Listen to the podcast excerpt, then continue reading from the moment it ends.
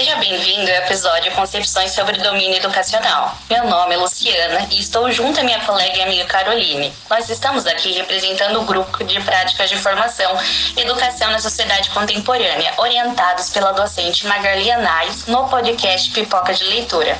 Essa atividade tem como objetivo final a produção de episódio de podcast. E dessa vez o tema selecionado é sobre as visões da educação na sociedade contemporânea. Dentro dessa perspectiva, vamos entrevistar três pessoas com idade entre 19 a 66 anos. Entrevistamos Maria de Fátima, Nilceia Tereza Costa, Patrícia Camargo, com o objetivo de compreender mais sobre suas concepções em torno deste âmbito. Olá a todos. A nossa primeira entrevistada será a vestibulanda de medicina Patrícia Camargo. E Patrícia, como que a pandemia influenciou em suas metodologias de ensino e aprendizagem?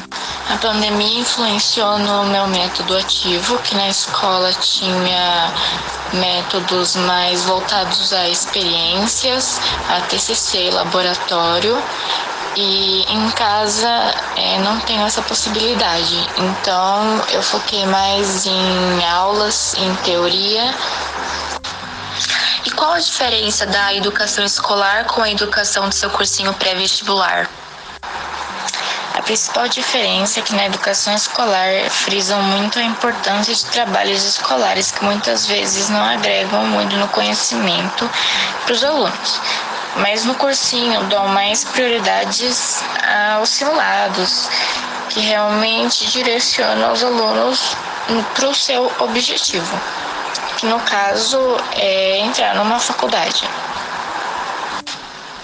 Como a internet auxilia a sua preparação para a medicina? A internet é fundamental para minha preparação para medicina, já que eu escolhi esse ano um cursinho para vestibular online, considerando as facilidades de materiais que disponibilizam online e a economia. E como você avalia o ritmo de estudos para os candidatos a uma vaga de medicina? O ritmo de estudos para os candidatos de medicina é muito bem estipulado, principalmente pela sociedade. Quer passar em medicina, tem que estudar 12 horas por dia. Porém, exercícios de saúde mental também são levados em consideração para um ritmo de estudos bem aproveitados.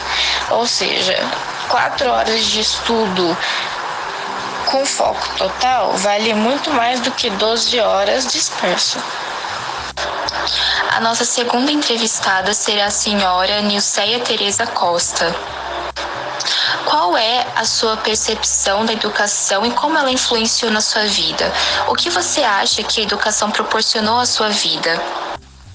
Bom, a educação foi muito importante desde o início da minha vida, pois foi com ela que eu consegui é, enxergar melhor o mundo e ter novas perspectivas de vida. Nilceia, quais eram as metodologias de ensino na época e quais eram os principais conteúdos dados? Você acha que isso passou por mudanças? Quais? Pelo tempo, é, a, professores, principalmente o do, do, do ginásio, é, onde eu tive mais assim dificuldade devido às matérias, né? De química, física. Mas, por exemplo, português foi a matéria que mais marcou, pois eu tinha uma professora que eu me lembro até hoje de certas regras de português. Então, da acentuação, e isso foi muito importante. Eu acho que foi a matéria que mais me ajudou. É uma forma diferente hoje. No meu tempo era decorar. Você decorava a tabuada, você decorava as matérias de geografia, de história, e você não tinha muito é, como pensar de uma forma diferente. Era ler o livro e você saber tudo sobre ele. Nas provas você tinha que responder também o que você tinha visto no livro. Coisa que hoje em dia eu acho que é diferente é, eu acho que é obrigado a pensar uma outra forma de, de você responder as perguntas. Eu acho que é mais ou menos isso. Tá? Na sua opinião, qual é o papel da escola? O papel da escola, no meu modo de ver, é fundamental. É, hoje, principalmente, é, da forma que nós estamos vivendo, é, a escolaridade é tudo para o ser humano. Agora, nossa terceira entrevistada será a professora doutora Maria de Fátima Silva Marante, assessora linguística na empresa Alfa. Maria de Fátima, você acha que somente o magistério é o suficiente para que não existe professor que para quem é, somente a titulação de magistério possa servir como formação. Nos tempos atuais, nós estamos investindo em formação continuada, mas é, títulos de especialização, de mestrado e doutorado não são o mais importante. O mais importante é que o professor se disponha a aprender a cada dia, a aprender com seus alunos, a aprender aquilo que lhe faltou na formação inicial é, e que busque meios de aprender. Hoje em dia há uma grande oferta de cursos online é, gratuitos para a formação de professores.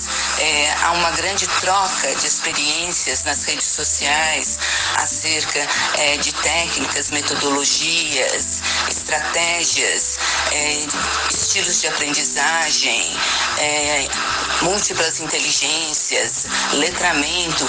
Tantos são os temas que estão aí para nos ajudarem a nos aperfeiçoarmos cada dia mais é, para poder melhorar a situação é, da educação no Brasil, que sabemos é uma situação de crise. Você acha que a metodologia deve sofrer alterações com o passar do tempo? Quanto à questão da metodologia, nós temos que pensar que não existe a possibilidade de uma metodologia é, não se desenvolver, de não é, haver novas metodologias, novas propostas é, teórico-metodológicas. O conhecimento é dinâmico e nos dias atuais ainda mais dinâmico do que já foi no passado. A cada dia nós vemos surgir novas propostas pedagógicas, novos modelos é, de organização curricular, é, novas implicações para a formação dos nossos alunos, o maior envolvimento com o seu meio ambiente, é, com a comunidade em que vive, é, ganhando um caráter bastante importante na sua formação, né, numa formação cidadã, uma formação comprometida com o desenvolvimento é, do seu entorno, do meio em que ele vive.